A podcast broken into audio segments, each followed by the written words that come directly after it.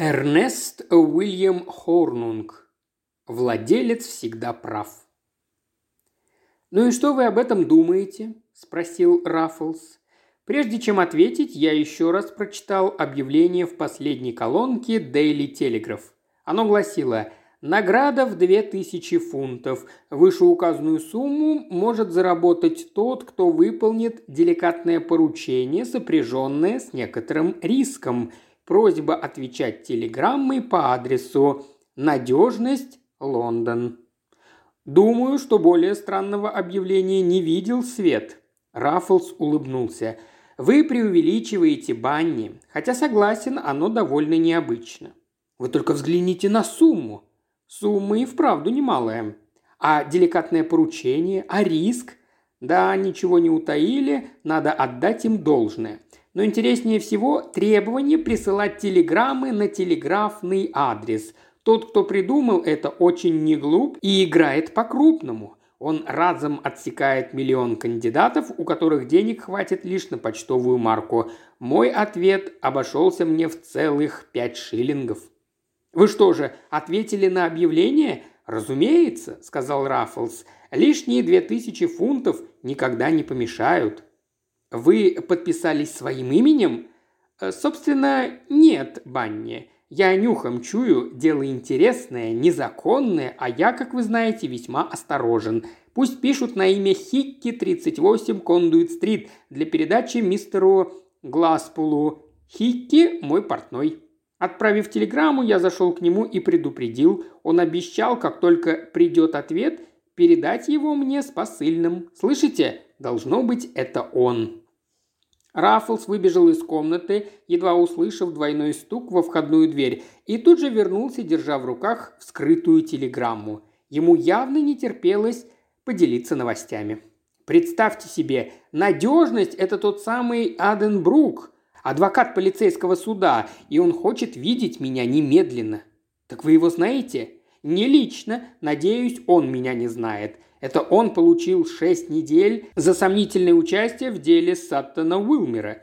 Все удивлялись, как его не лишили права практики. Тем не менее, он процветает, и любой прохвост, которому нужен адвокат, обращается к Беннету Аденбруку. Пожалуй, только он мог осмелиться дать подобное объявление, не вызывая подозрений. Это в его духе. Но будьте уверены, здесь что-то нечисто. И вот что странно, я сам давно решил в случае необходимости прибегнуть к услугам Аденбрука. «Так вы идете к нему?» «Сейчас же», – ответил Раффлс, чистя шляпу, – «а вы пойдете со мной». «Но я зашел, чтобы вытащить вас на обед», вы пообедаете со мной после встречи с этим господином. Пойдемте, Банни, а по дороге мы придумаем вам имя. Меня зовут Гласпул, и только попробуйте об этом забыть. Мистер Беннет Аденбрук держал внушительных размеров контору на Веллингтон-стрит в районе Стрэнда. Когда мы приехали, его не было. Отлучился ненадолго по делам в суд. Не прошло и пяти минут, как появился бодрый, свежий, решительный человек, с виду очень уверенный в себе, даже дерзкий. Его черные глаза расширились от удивления, стоило ему увидеть Раффлса. «Мистер Гласлуп?» – вскричал адвокат. «Да, это мое имя», – сухо, с вызовом ответил Раффлс. «Но не на поле», – хитро заметил его собеседник. «Дорогой мой сэр, я так часто видел, как вы брали Виккет, мне ли вас не узнать?» На мгновение показалось, что Раффл сейчас съязвит, но он просто пожал плечами и улыбнулся, а потом цинично рассмеялся. «Так значит, на этот раз вы меня выбили. Что ж, тут и объяснять нечего. Я назвался другим именем, поскольку не хотел, чтобы все знали о моих стесненных обстоятельствах. Мне нужна эта тысяча фунтов, вот и все». «Две тысячи», – поправил его адвокат. «А человек, который подписался вымышленным именем, как нельзя лучше мне подходит, так что на этот счет не беспокойтесь. Однако речь идет о деле конфиденциальном, сугубо личного характера». Тут он пристально посмотрел на меня – «Именно», – отозвался Раффлс. «Кажется, вы упоминали о некотором риске. Да, дело сопряжено с риском. В таком случае три головы лучше, чем две. Я уже сказал, что мне необходима эта тысяча фунтов, вторая нужна моему другу. Нам обоим чертовски нужны деньги, и мы либо беремся за это вместе, либо не беремся совсем. Вас интересует его имя? Думаю, стоит сказать все как есть. Банни». Мистер Аденбрук удивленно приподнял бровью, взглянув на мою визитную карточку, побарабанил по ней пальцами и смущенно улыбнулся. «Признаюсь, я в затруднении. Кроме вас никто пока мне не ответил. Те, кто может позволить себе длинные телеграммы, не бросаются на объявления в Daily Telegraph. С другой стороны, я не ожидал, что отзовется кто-то вроде вас. Честно говоря, я не уверен, что вы, джентльмены, состоящие в лучших клубах, мне подходите. Я скорее предполагал увидеть м-м, джентльменов удачи. «Мы вам подойдем», – заверил его Раффлс. «Но вы ведь чтите закон?» Его черные глаза лукаво блеснули. «Мы не профессиональные мошенники, если вы это имеете в виду», – улыбнулся Раффлс. «Но когда приходится туго, мы готовы на многое ради тысячи фунтов на человека, правда, Банни?» «На все», – пробормотал я. Адвокат забарабанил пальцами по столу. «Я скажу, что от вас требуется. Вы можете отказаться. Дело это незаконное, хотя и правое. Придется рискнуть, за что мой клиент и платит. В случае провала он все равно заплатит за попытку. Считайте, что деньги у вас в кармане, если вы согласитесь. Мой клиент, сэр Бернард Дебенхэм из Брумхолла, Эшер. Я знаком с его сыном, вставил я. Раффлс мог бы сказать то же самое, но промолчал и искоса неодобрительно посмотрел на меня. Беннет Аденбрук повернулся ко мне – таком случае вы имеете честь знать одного из самых отъявленных повес в городе и виновника всевозможных неприятностей. Раз вы знакомы с сыном, вероятно, вы знаете и отца, по крайней мере, слышали о нем. Тогда нет нужды объяснять вам, что он весьма своеобразный человек, живет один в окружении своих сокровищ и не допускает к ним никого. Говорят, у него лучшее собрание картин на юге Англии, хотя трудно судить о том, чего никто не видел – он коллекционирует картины, скрипки и мебель и известен как большой оригинал.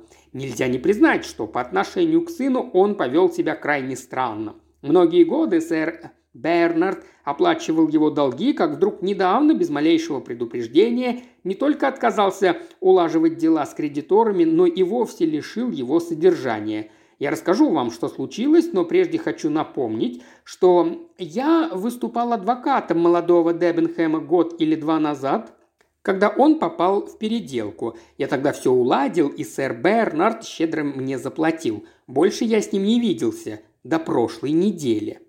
Адвокат придвинулся поближе к нам. Во вторник на прошлой неделе я получил телеграмму от сэра Бернарда с просьбой приехать незамедлительно. Он ждал меня у дома. Ни слова не говоря, он отвел меня в картинную галерею, отпер замок, поднял шторы и все так же молча указал на пустую раму. Долго я не мог вытянуть из него ни звука. Наконец он сказал, что у него похитили одну из самых редких и ценных картин в Англии, да и в мире – подлинник Веласкеса. Я проверил, и кажется, это действительно правда. Портрет Инфанты Марии Терезы считается одной из величайших работ мастера. Он уступает только ватиканскому портрету одного из пап. По крайней мере, так мне сказали в Национальной галерее, где об этой картине знают все. Если им верить, она практически бесценна, а молодой Дебенхэм продал ее всего за пять тысяч фунтов. «Хорош, нечего сказать», – усмехнулся Раффлс.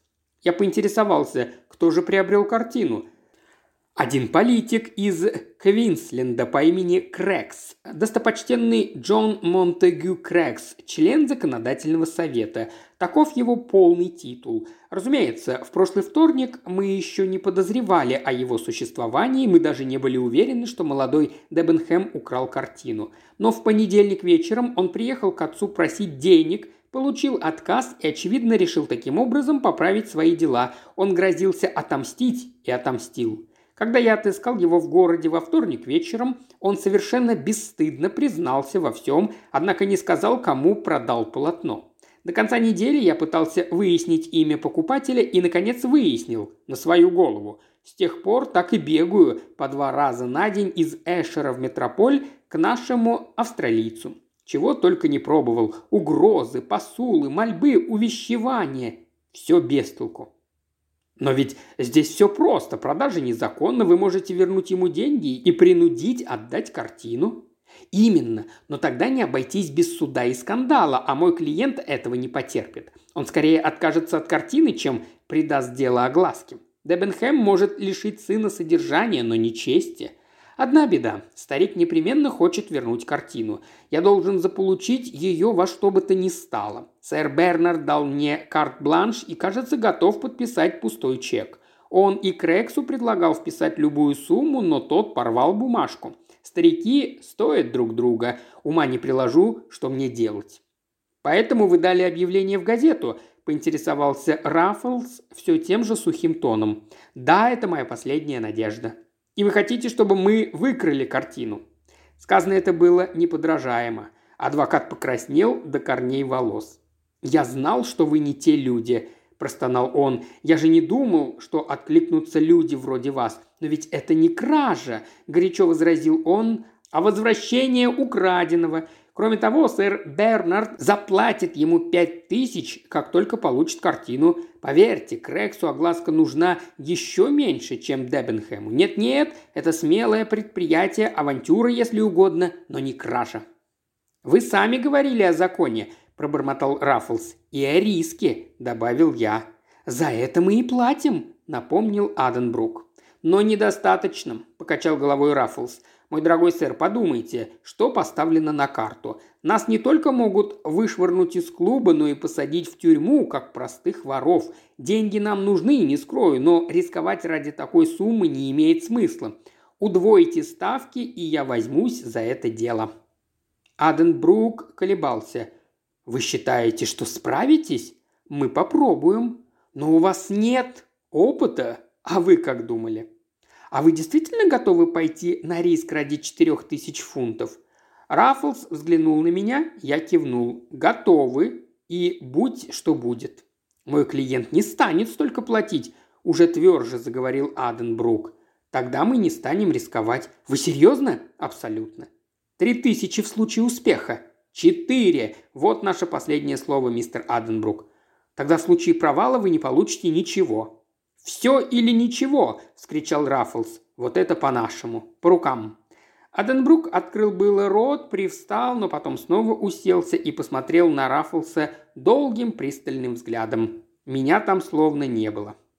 «Я видел вашу подачу», – задумчиво произнес он, – «когда у меня выдастся свободный часок. Я хожу на лорде и много раз видел, как вы побеждали лучших игроков в Англии и брали викеты, когда все было против вас. Прекрасно помню последний матч джентльменов и игроков. Я был там. Нет такого приема, которым бы вы не владели. Я склонен думать, что если кто и может выбить старика-австралийца, то это вы.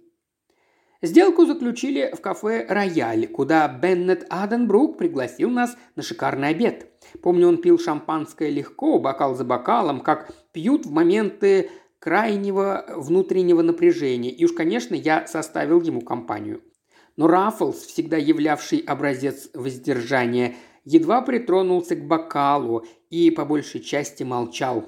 Как сейчас вижу его, уставился тарелку и все думает, думает, Адвокат нервничает, смотрит то на Раффлса, то на меня, а я всячески стараюсь успокоить его взглядом. В конце обеда Раффлс извинился за свою рассеянность, попросил принести расписание поездов и заявил, что намерен отбыть трехчасовым в.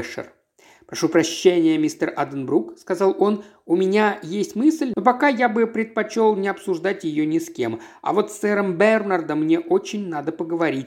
Вас не затруднит написать ему пару слов на вашей карточке. Разумеется, если вам угодно, вы можете поехать со мной и присутствовать при нашем разговоре, но я не вижу в этом особого смысла. Как обычно, Раффлс добился своего, хотя Беннет Аденбрук и выказал некоторое недовольство, когда мой друг ушел. Я и сам был немало раздосадован. Раффлс по природе своеволен и скрытен, объяснил я, но более смелого и решительного человека мне встречать не доводилось. Я бы ему доверился без оглядки и дал полную свободу действий. Больше ничего я говорить не стал, хотя и чувствовал, какие сомнения терзали адвоката, когда мы расстались. В тот день я больше не видел Раффлса, но, одеваясь к ужину, получил от него телеграмму «Будьте у себя завтра после полудня и отмените все дела, Раффлс». Телеграмма была отправлена с вокзала Ватерло в 6.42. Значит, Раффлс был в городе. Случись это прежде, когда мы были не так хорошо знакомы, я бы отправился его разыскивать. Теперь же я сразу понял, в чем смысл телеграммы.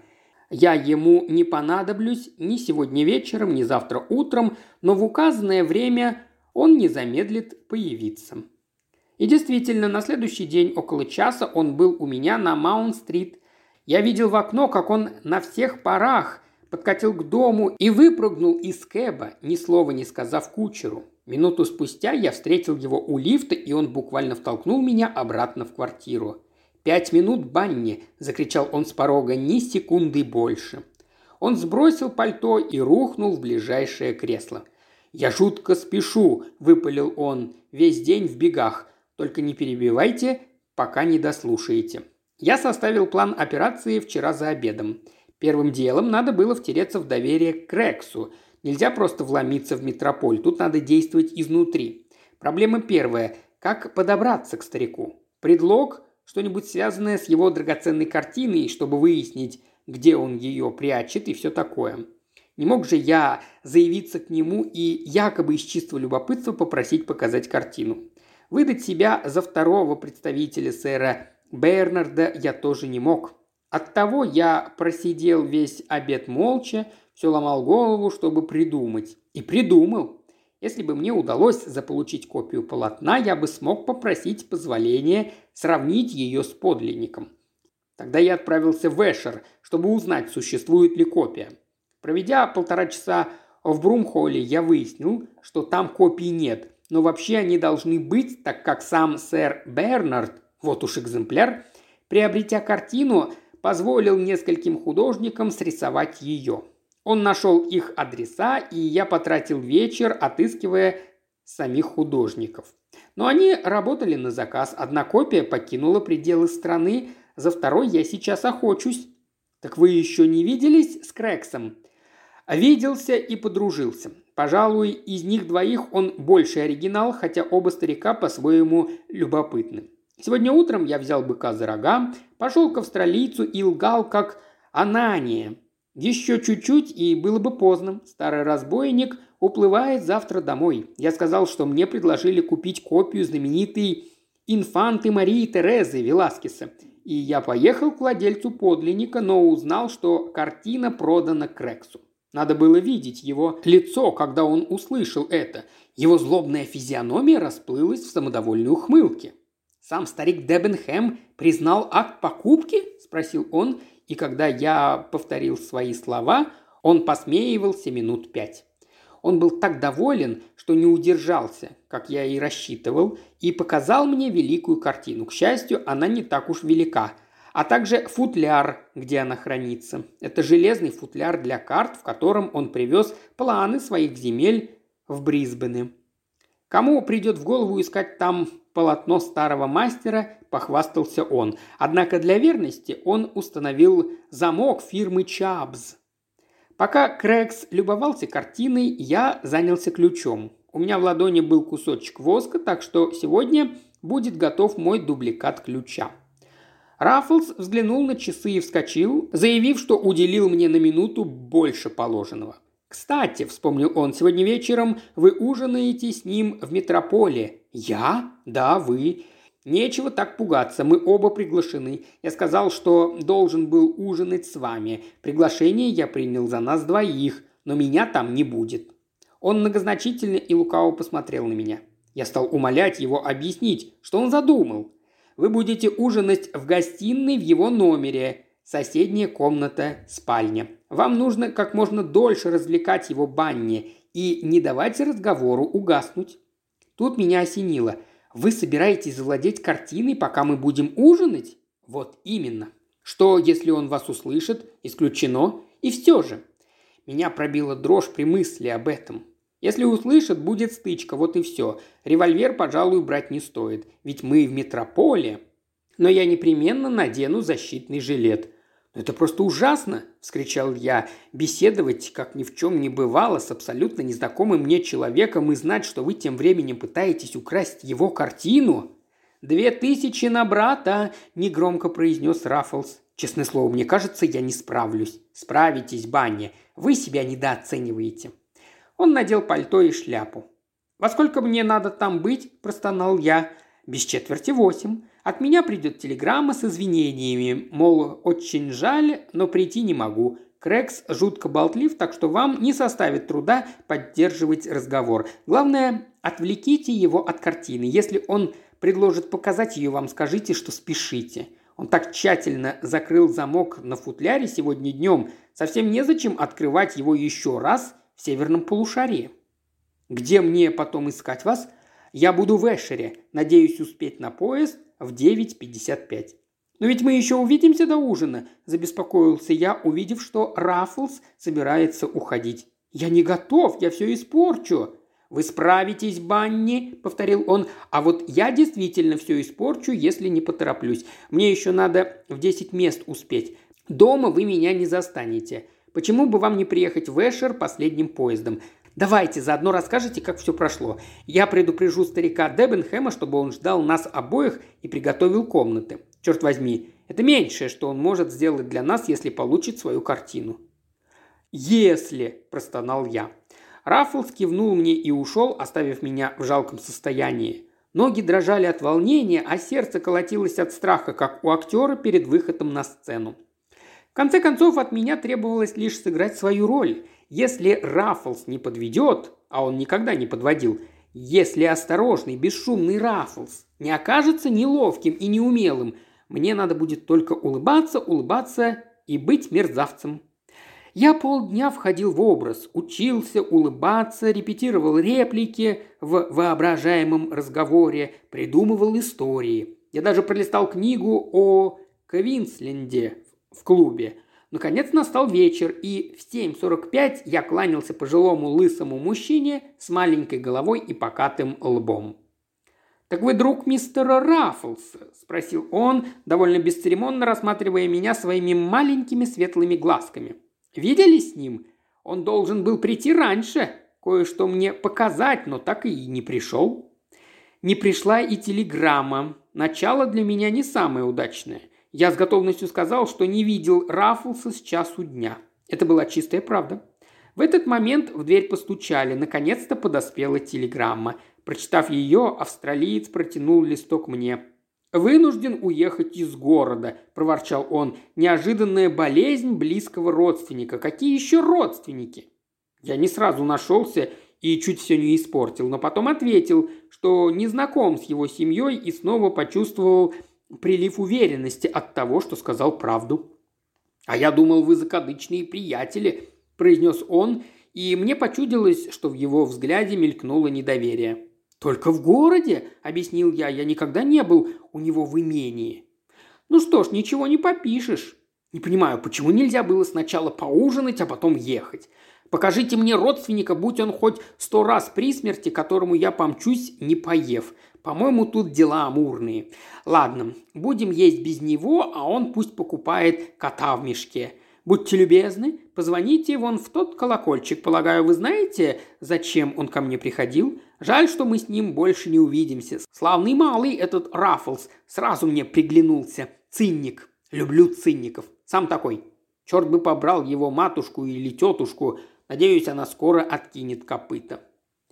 Я привожу подряд эти разрозненные реплики, хотя в тот момент они явно перемежались с моими. Так мы разговаривали, пока не подали ужин, и я составил мнение о моем собеседнике, которое подтверждалось с каждым его последующим высказыванием. Слушая его, я избавился от чувства вины перед человеком, чьим гостеприимством я предательски воспользовался. Это был тот самый тип глупого цинника, цель жизни которого – язвительные замечания в адрес всех и вся, а также пошлые насмешки и высокомерное презрение – Ему, человеку без воспитания и образования, просто повезло, по его собственному признанию, когда выросли цены на землю. Сколько же в нем было коварства и злобы, он чуть не подавился, смеясь над своими менее удачливыми конкурентами. Я и сейчас не раскаиваюсь в том, что помог надуть достопочтенного Дж.М. Крекса, члена законодательного совета. Но я никогда не забуду, как внутренне терзался в тот вечер, одним ухом слушая собеседника, а другим ловя малейший шорох за стеной.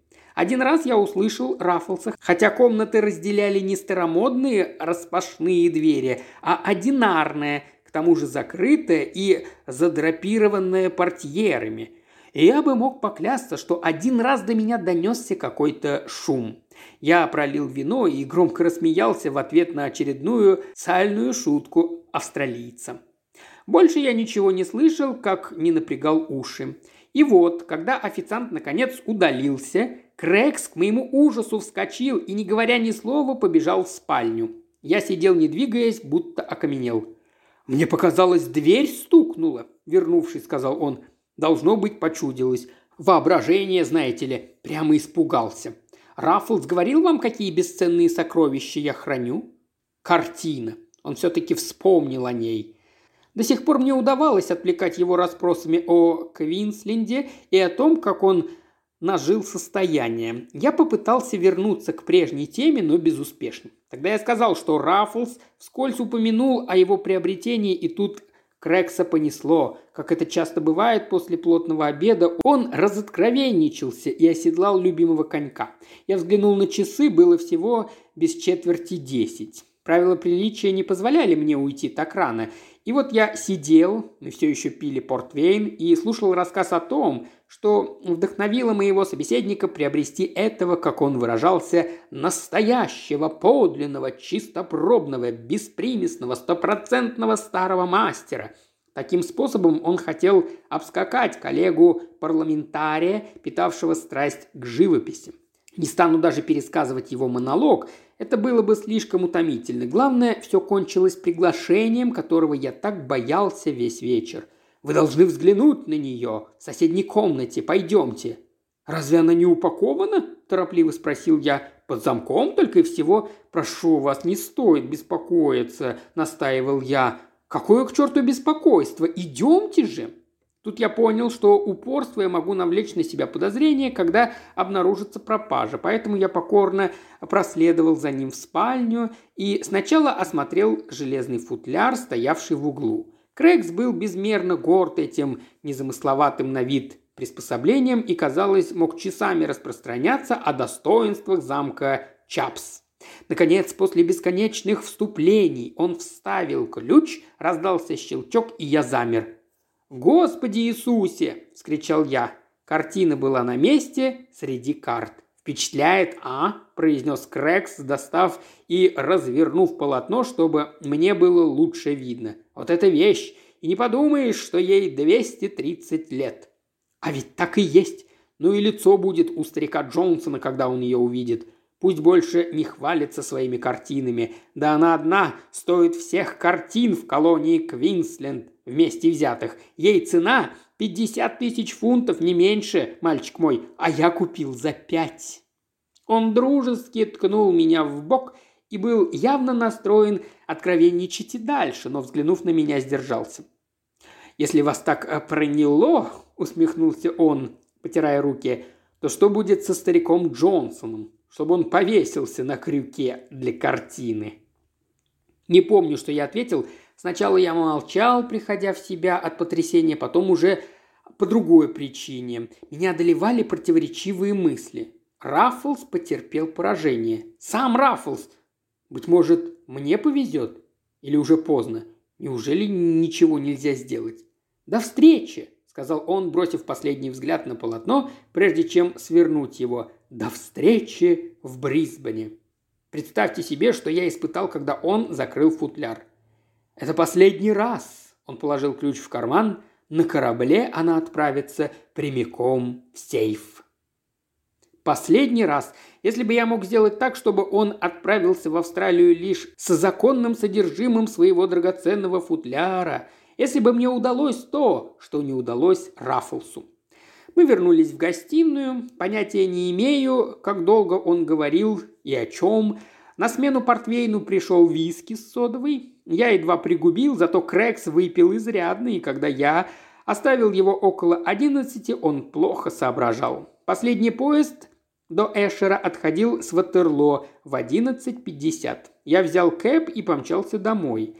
Тринадцать минут спустя я уже снова был в отеле. Я поднялся по лестнице, коридор был пуст. Я помедлил секунду, прислушиваясь к храпу в гостиной, а потом тихо открыл дверь ключом, который предусмотрительно позаимствовал у хозяина. Крекс не шевелился. Он крепко спал, растянувшись на диване. Но, на мой взгляд, недостаточно крепко. Я смочил платок в принесенном мной хлороформе и осторожно положил ему на рот – Два-три хриплых вдоха, и старик превратился в бревно. Я убрал платок и достал ключи из кармана Крекса. Через пять минут я вернул их на место, а полотно обмотал вокруг тела под пальто. Прежде чем выйти, я глотнул виски с содовой. На поезд я сел легко, настолько легко, что минут десять дрожал, сидя в вагоне первого класса для курящих и ожидая отправки, с ужасом прислушиваясь к шагам на перроне. Наконец я расслабился и зажег сигарету, наблюдая, как проплывают мимо огни Ватерло. Несколько человек возвращалось из театра. Отчетливо помню их разговор. Они были разочарованы представлением одной из последних опер Савоя и с сожалением вспоминали времена фрегата «Передник» и «Patience». Один из них напел мотив и возник спор, откуда эта мелодия – из «Patience» или из Микадо. Они сошли в Сербитоне, а я на несколько пьянящих мгновений остался наедине со своим триумфом. Подумать только, мне удалось то, что не удалось Раффлсу. Это было первое из наших приключений и наименее постыдное, в котором я сыграл главную роль. Моя совесть была чиста. В конце концов, я лишь ограбил грабителя и сделал это сам, в одиночку. Я представил себе Раффлса, его удивление, его восторг. Впредь он будет обо мне лучшего мнения. Теперь все изменится. Мы получим по тысяче каждый, достаточно, чтобы стать честными людьми. И все благодаря мне. Окрыленный я сошел в Эшере и взял единственный кэп, стоявший под мостом. В лихорадочном возбуждении я прибыл в Брумхолл. В окнах нижнего этажа еще горел свет, и дверь отворилась, когда я вбежал по лестнице. «Так и знал, что это вы!» – весело приветствовал меня Раффлс. «Все в порядке, для вас приготовили комнату. Сэр Бернард еще не лег, хочет пожать вам руку». Я был разочарован, увидев своего друга в столь приподнятом настроении, но я хорошо знал его. Раффлс из тех, кто встречает поражение с улыбкой. «Меня этим не проведешь!» «Она у меня!» – вскричал я. «Она у меня!» «О чем вы?» – спросил он, отступая на шаг назад. «О картине». «Что?» «Картина!» Он показал ее мне. «Вам пришлось уйти без нее, я это понял, и я решил завладеть ею. Вот она!» «Ну что ж, посмотрим», – мрачно произнес Раффлс. Я сбросил пальто и размотал полотно.